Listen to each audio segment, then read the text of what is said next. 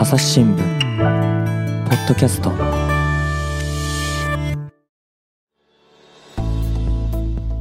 朝日新聞の神田大輔です、えー前回に引き続きましてですねベルリンの野島淳支局長と回線つないでおります。野島さんよろしくお願いします。はい、よろしくお願いします。はいというわけでね日本でもよく知られたメルケルさんの後を継いだあだ名はロボットというですねショルツさんのお話を聞いているんですけれどもやっぱりね今回はですねドイツと日本の関係というところに焦点を当ててまずお話を聞いていこうかなと思うんですが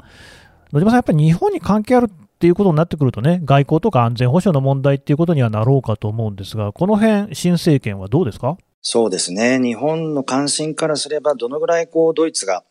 日本のことを考えてくれるのかっていうのは大きいのかなっていう気がします。で、えーまあ、特にメルケルさんがですね、その中国と仲良くうん。されてきたと、そうなんですよね、えーうん、いうことで、うん。あの、まあ、必ずしもね、メルケルさんずっと最初から最後まで中国べったりってわけじゃなくて、あの、就任して直後はダライラマを呼んだりですね、うんうん。チベットのね。で、それで中国を怒らしたりとか、あの、なかなか、あの、チャレンジングなことをしていたんですけども、ま、まあ、その後は、えー16年間で、えー中国訪問12回と。おや。いうことで、うん。えー日本の倍倍。ですね、日本に来た回数、あーちょだいぶ差つけられちゃいましたね。うん。で、中国まで来たんだったら、ついでに日本に寄ってくれたらいいのになとか、確かに。うん。近いじゃないとか思うんですけど、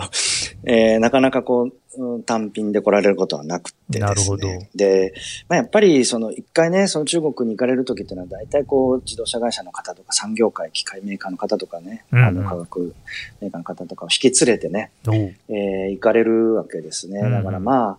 あのー大、えービジネスデリゲーションというかですね、あ えーいう状況もあったかと思います。やっぱり、その、メルケル政権の間で、えーその、例えばね、BMW とか、フォルクスワーゲンとか、そういう、あの、自動車メーカーに限って言っても、えーものすごい勢いで、こう、市場を伸ばし、あの、販売をね、中国の国内で伸ばして、ーうんうん。で、もう本当、海外での、世界世界販売でのその3分の1とかが中国だったりとかするような、まあ、それぐらいこう、た、あの、もう無視できない市場になってるわけですよね。それで結果的に、えーっと、最大の貿易相手国なわけですね。うんあの、輸出輸入を足してね、ドイツにとって。だからまあ、そういう意味からすると、まあ、あの、いろいろ中国と仲良くしておくということが大事なんだっていうのは、まあ、さもありなんという気はあするわけです。だかうんら、ここら辺がですね、えーどの程度、こう、新しい席になって変わるのかなっていうのは、日本からすると非常に関心があるところかもしれませんね。うんうんうんうんで、どうですか？変わりそうですか？あのー、うんまあ、変わるかもしれないな、という。うんかもしれない。あれなんか野島さんまでね、ショルツさんみたいに意味慎重な言い回しをするようになっちゃったんですかね。うんそうですね。あの、ここは非常に、あの、評価が難しいところだと思います。あの、まあ、ドイツに限らずですね、EU 全体で、あの、その中国の、その最近の、おおまあ、姿勢に対してその疑問視をするという傾向は強まっているわけです。これは、やっぱりその新疆ウイグル自治区での、うん。えー問題、うん。香港での問題とその人権面は非常に、えーこう、世界で、えー問題視されていますし、うん。あと、その南シナ海に、あの、のね、島を、あの、埋め立てちゃって、で、なんか、飛行場がうん。気がついたらできてると。はいはい。で、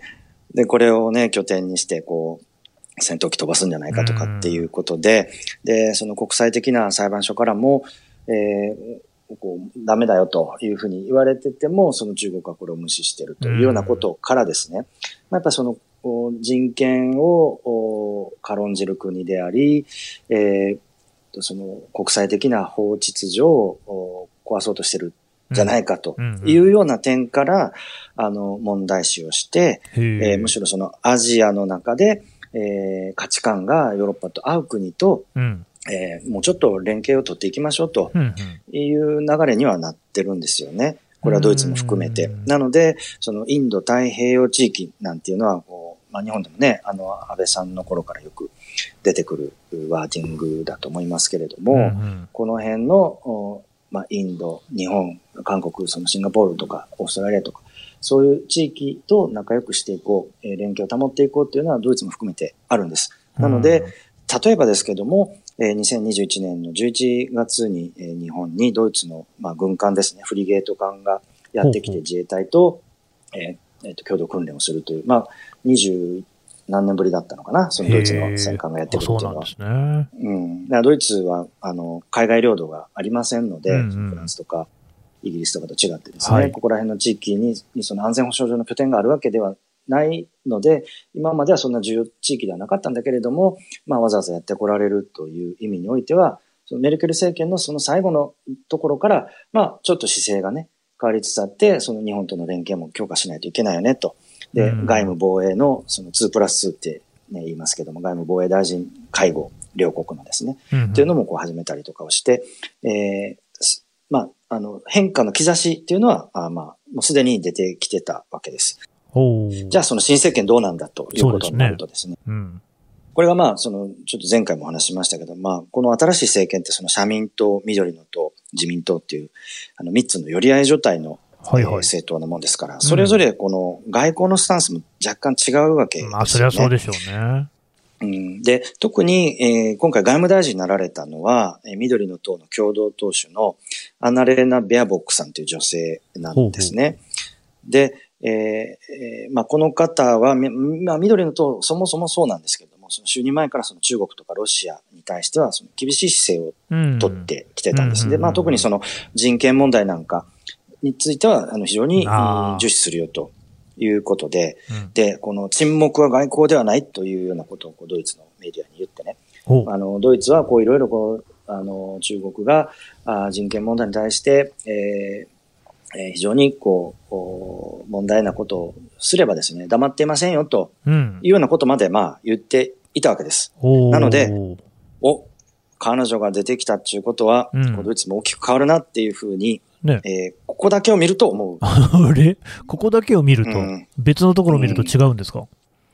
そう。で、結局、外交って外務大臣だけがやるわけではまあ、なくそれはそうでて、すね。うん。ね。で、それはもうメルケルさんの時もそうですよね。はい。だから、じゃあ社民党どうなのか、うん、うん。その、ってなると、そのまあ、社民党から出てるその首相であるショルツさんっていうのは、その、おまあ、はっきり言ってないわけですね。こうどうするかっていうこと。そうなんですね。これが、その放送されてる時に、ちょっと結果がもしかしたら出ちゃってるかもしれないので、はいはい。えーまあよくわかりませんけども、今この収録時点で結構問題になってるのは、その北京の、えー冬季オリンピックですよね。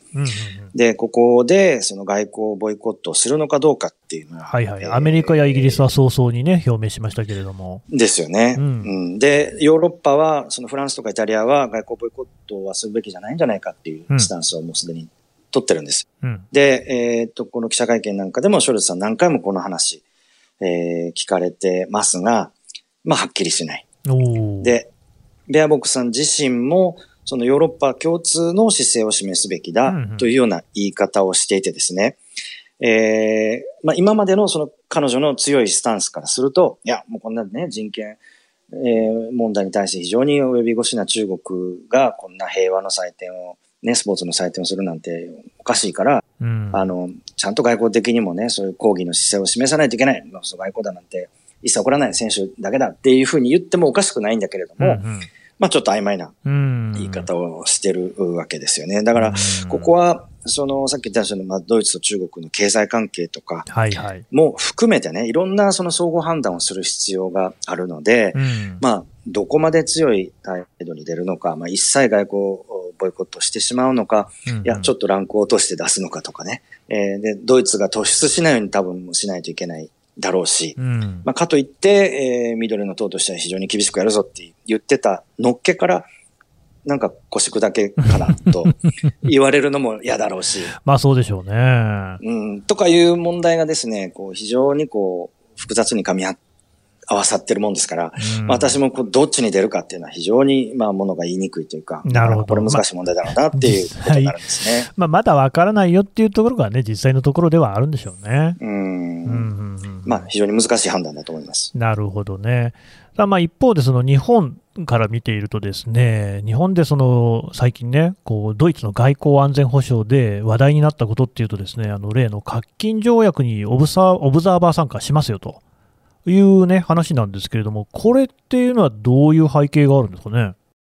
そうですね。あの、核兵器禁止条約っていうのは、まあ、あの、2021年の1月に今発行しましてですね、22年の3月に第1回の締約国会議っていうのがあるんですけども、まあ、核兵器そのものが違法ですよと。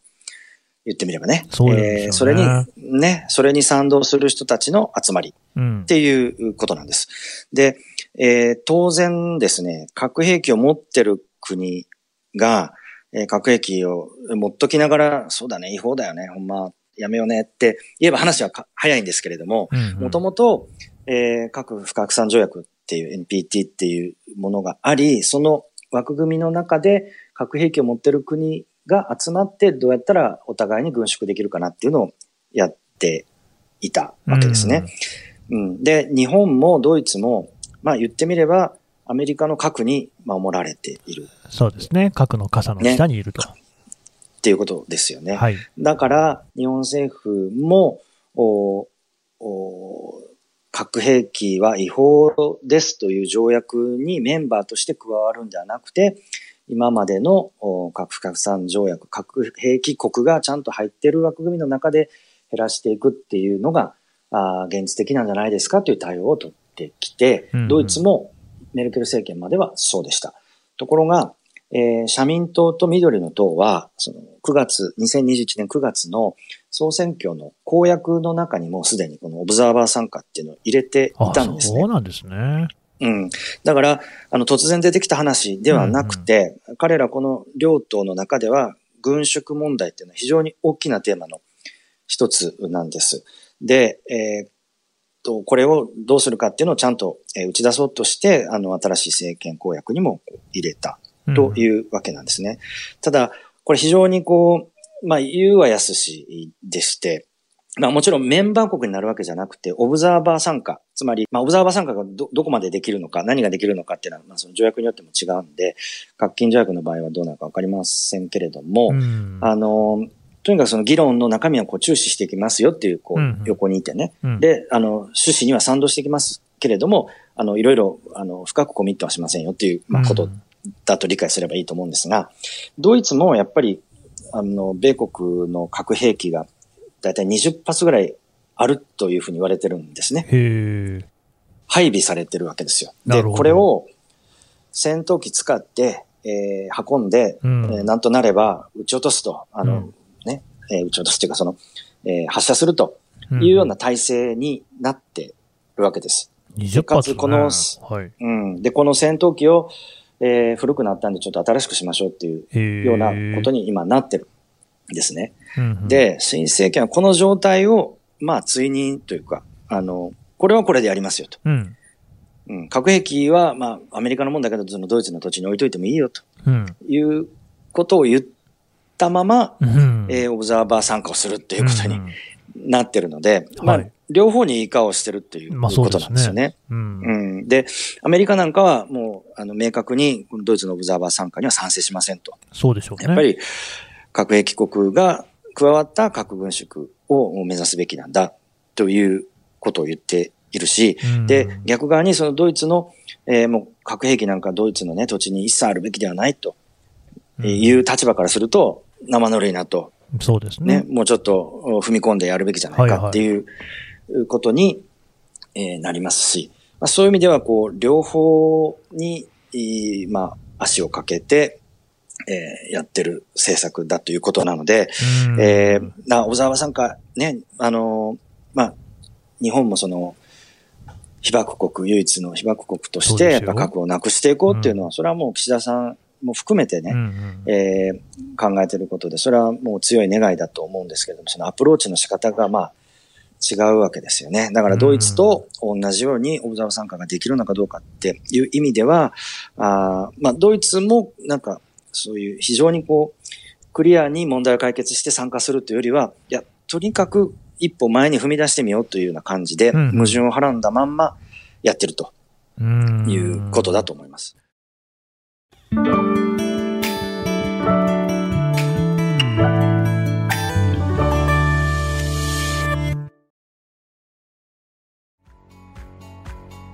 私は朝日新聞歩きき。人工音声が伝える速報ニュースのポッドキャストです。通勤中でも、お料理中でも、運動中でも、趣味の作業中でも、何かしながら最新のニュースをフォローできます。あなたの知りたいニュースどこででも。朝日新聞歩きき。たった数分で今日のニュースをまとめ聞き。これ、だから本当にまあ日本とこうね、好対照といいますか、まあそのね、野島さんの話にも出た岸田文雄首相ですけれども、この方ね、選挙区は広島ですからね、えー、出身広島の方、だから当然、そのやっぱり核兵器廃絶っていうことに対しては、まあ、人一倍強い思いもお持ちであるというところではあるんですが、ですが、やっぱり核禁条約オブザーバー参加に関しては慎重な立場なんですよね。まあ、なんとなれば、まあ、これに参加をしたとて、それが核廃絶にどういうふうにね、えー、道筋立つのかっていうところが見えないっていう、まあ、そういう趣旨のことを言っている。ただですね、これも面白いのは、日本では自民党と連立を組んでいる公明党は、これは、あの、オブザーバー参加を求めてるんですよね。すべしと言っている。なんだけれども、自民党というか岸田政権は、それは今のところ無視している状態なんですよね。だからそこもドイツとは違うところ。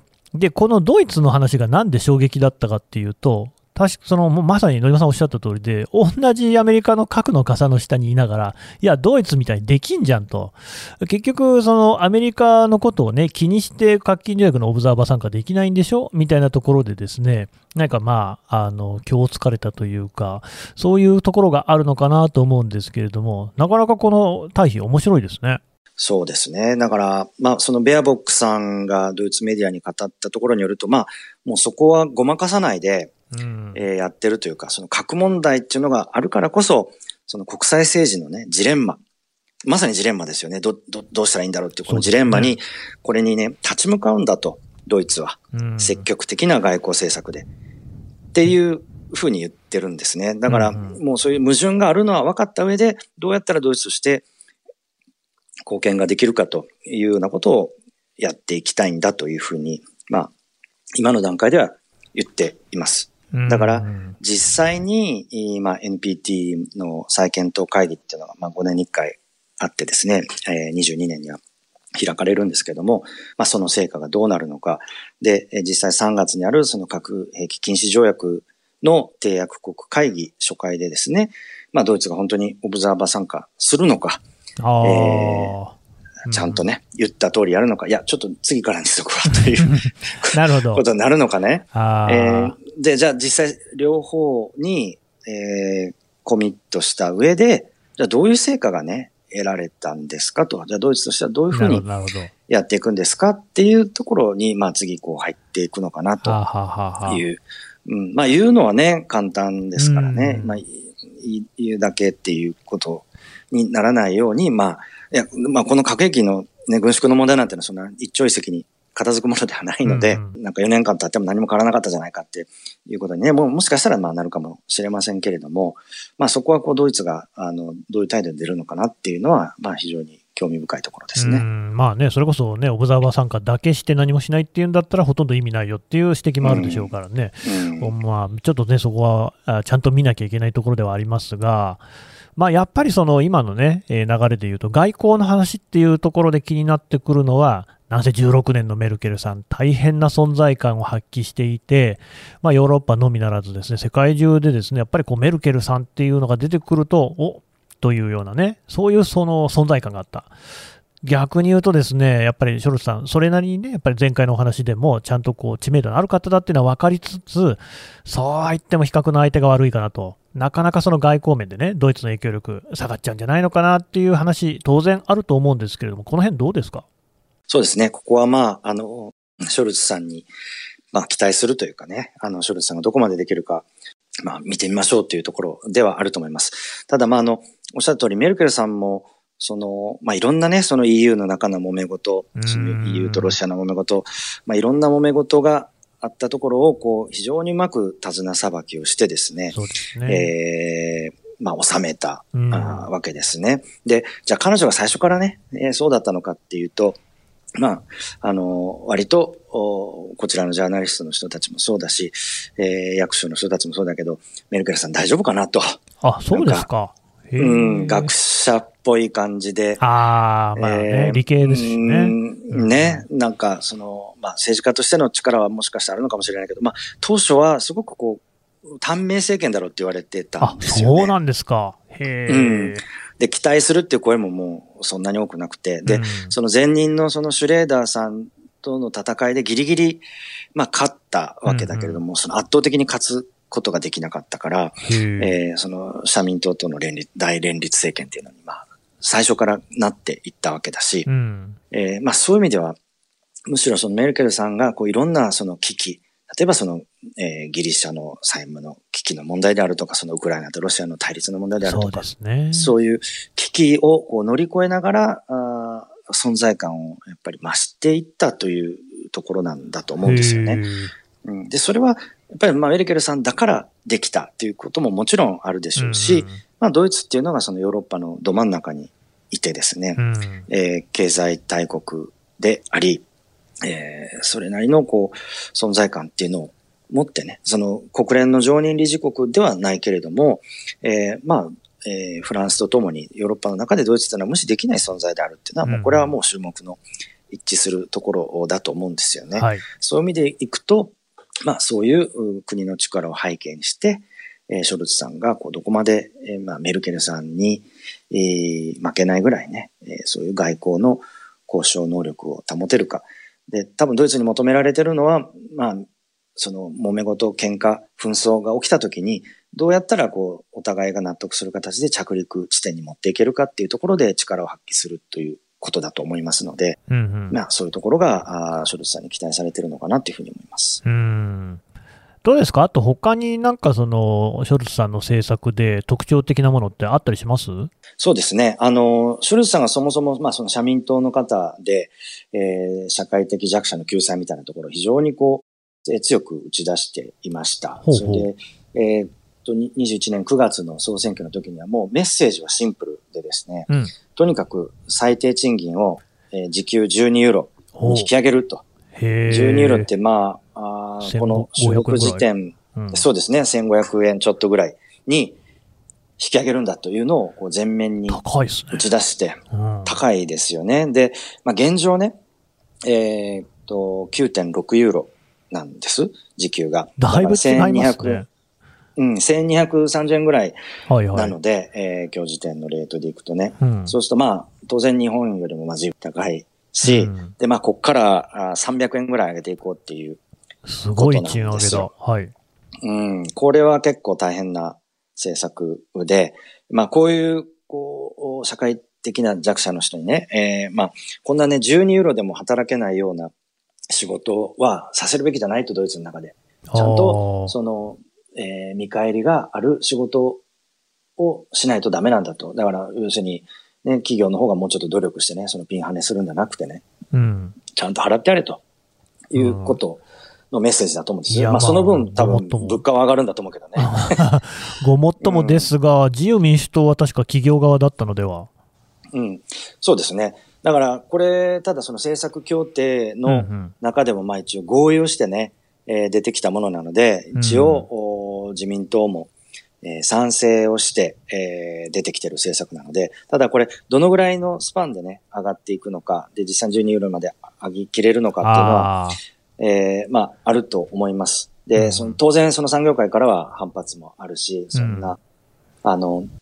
どんどん上げていったらね、えーまあ、雇用の方が大事なわけだから、あの、雇用できなくなるじゃないかと、ね、えー、いうようなあ声は当然まあ上がってくるんですけど、これ別に9.6ユーロって突然、あの、今、になってるわけじゃなくて、これ徐々に徐々に、あの、上げていってるんですよね、ドイツも。うん、で、上げていってる過程で、じゃあ、実際失業率どうだったかっていうと、今、あの5%ぐらいまでこう下がってきて、まあ、あの、下がり傾向にあるわけです。だから、時給が上がっても失業率が上がってないじゃないかというのは、まあ、あのまあ、じ、実績としてね、言えるわけで、うん、で、まあ、12ユーロに上げてもね、乗り切れるんじゃないかなというのが、まあ、あるんだと思います。だこれも実際にどのぐらいのタイミングで、えー、上げていけるのか、それが経済にどのぐらいの影響を与えていくんだろうかっていうのは、まあ、見ものだなというふうに思いますね。うんまあ、あとね、これとは別の回の収録で、あのベラルーシ、ポーランド問題と、まあ、それに関わる、ね、ドイツの話もね、収録させてもらいましたが、あの移民に関する政策みたいなところで言うと、何か特色ありそうですか？そうですね。あのまあ、移民の方を、でやってきて、えー、こちらにドイツで定着をして仕事も持って、えー、まあ、ドイツ語もちゃんと習得されてっていう方については、まあ、今までよりも、えー、早くですね、その市民権が得られるようにしましょうというような政策も挙げてます。で、これはやっぱりドイツは、まあ、高齢化も進んでですね、これからもう、えー、まあ、ドイツ人だけに限っていけばどんどん人口が減っていくトレンドにあるわけですよね。これはまあ日本と同じですよね。そうそうすると、えー、まあいろんなその社会の仕組みをこう維持していくためには、あの、少なくともいろんなスキルを持った、技能を持ったあの移民の方には入ってきてもらって、えー、むしろ活躍してほしいという、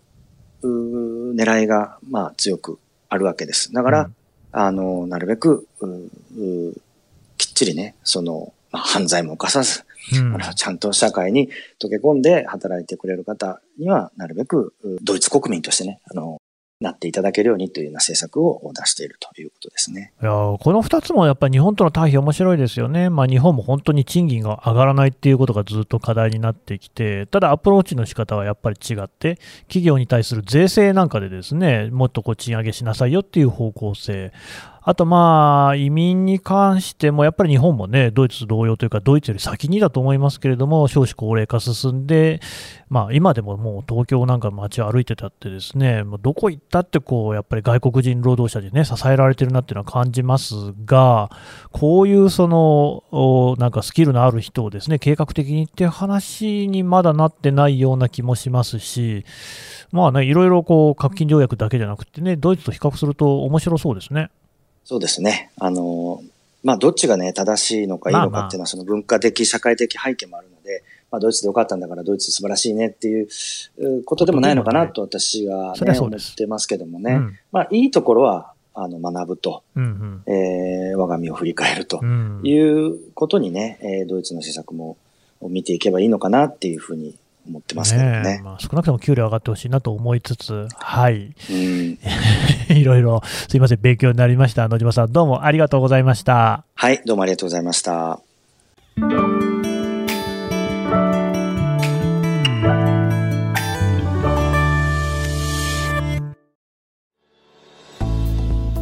はい、えー、ベルリン支局長の野島淳さんのお話を伺ってきました。さてね、野島さん、あの、ツイッターやってるということで、はい、えー、やらせていただいております。この間なんかあれですよね、メルケルさんが退任式に流したパンクロックの話とかって結構バズってましたよね。そうですね。あれ、私が見出しつけたわけじゃないんで、あの、あの見出しで流れた時に、ちょ、ちょっとどうかなと 一瞬思ったんですけど、あの、もともと、その、まあ、パンクロックの、えー、まあ、女王みたいな方の、うん、えー、若い時の曲を、えー、吹奏楽でアレンジして退任式で流したっていう話なので、えー、あの、ギターがこう泣いてるようなウィーンみたいなのが退任式で流れたわけじゃない わけではない、ないんです。ない。ちょっとまあ、けど、まあそこら辺のセンスはやっぱりね、なかなかおしゃれだなって感じもしますよね。まあそうですね、そうですね。えー、まあそういう、はい、記事を書いたときに、えー、ちょっと私のツイッターでご紹介して読んでねというふうにしております。はい、というようなね、ドイツ情報をいろいろコーナー取り混ぜてご紹介しておりますので、このポッドキャストの概要欄からもリンク貼っておきます。一度ご覧になっていただければと思います。野島さんどうもありがとうございました。はい、ありがとうございました。朝日新聞ポッドキャスト、朝日新聞の神田大輔がお送りしました。それではまたお会いしましょう。この番組ではリスナーの皆様からのご意見、ご感想を募集しています。概要欄の投稿フォームからぜひお寄せください。ツイッターやメールでも受け付けています。ツイッターでは番組情報を随時紹介しています。アットマーク、朝日ポッドキャスト。朝日新聞ポッドキャストで検索してみてください。